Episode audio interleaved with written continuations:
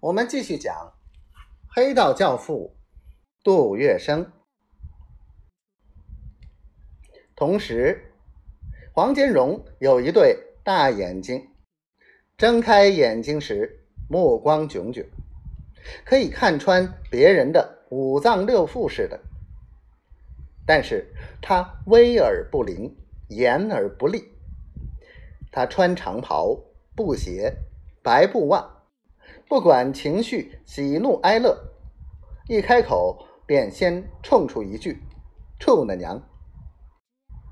黄振义怕打扰黄老板的赌兴，坐了一会儿，便起身告辞。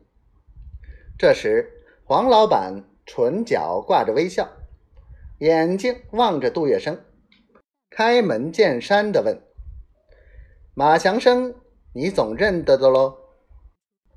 黄老板这一说，杜月笙心中凛然一惊，连忙应了声“是”。你去寻他。黄金荣随和的一挥手，你就跟他一道住吧。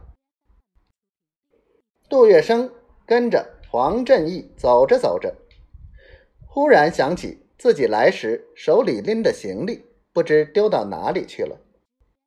是遗失在天井里了，还是忘在客厅里了？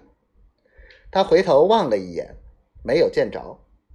他心里很着急，但没说出来，怕给黄振义添麻烦，也怕刚来就闹出笑话。杜月笙送黄振义出了门，再三向他道谢告别。这时，马祥生来了。杜月笙正要和这位同参兄弟打招呼，马祥生却莫名其妙的望着他。原来他们刚才在天井里就见过面了，而且他的行李也是马祥生顺手接过来，替他放到马祥生小屋里的另一张床上了。没想到杜月笙却太紧张。把刚才的事给忘了。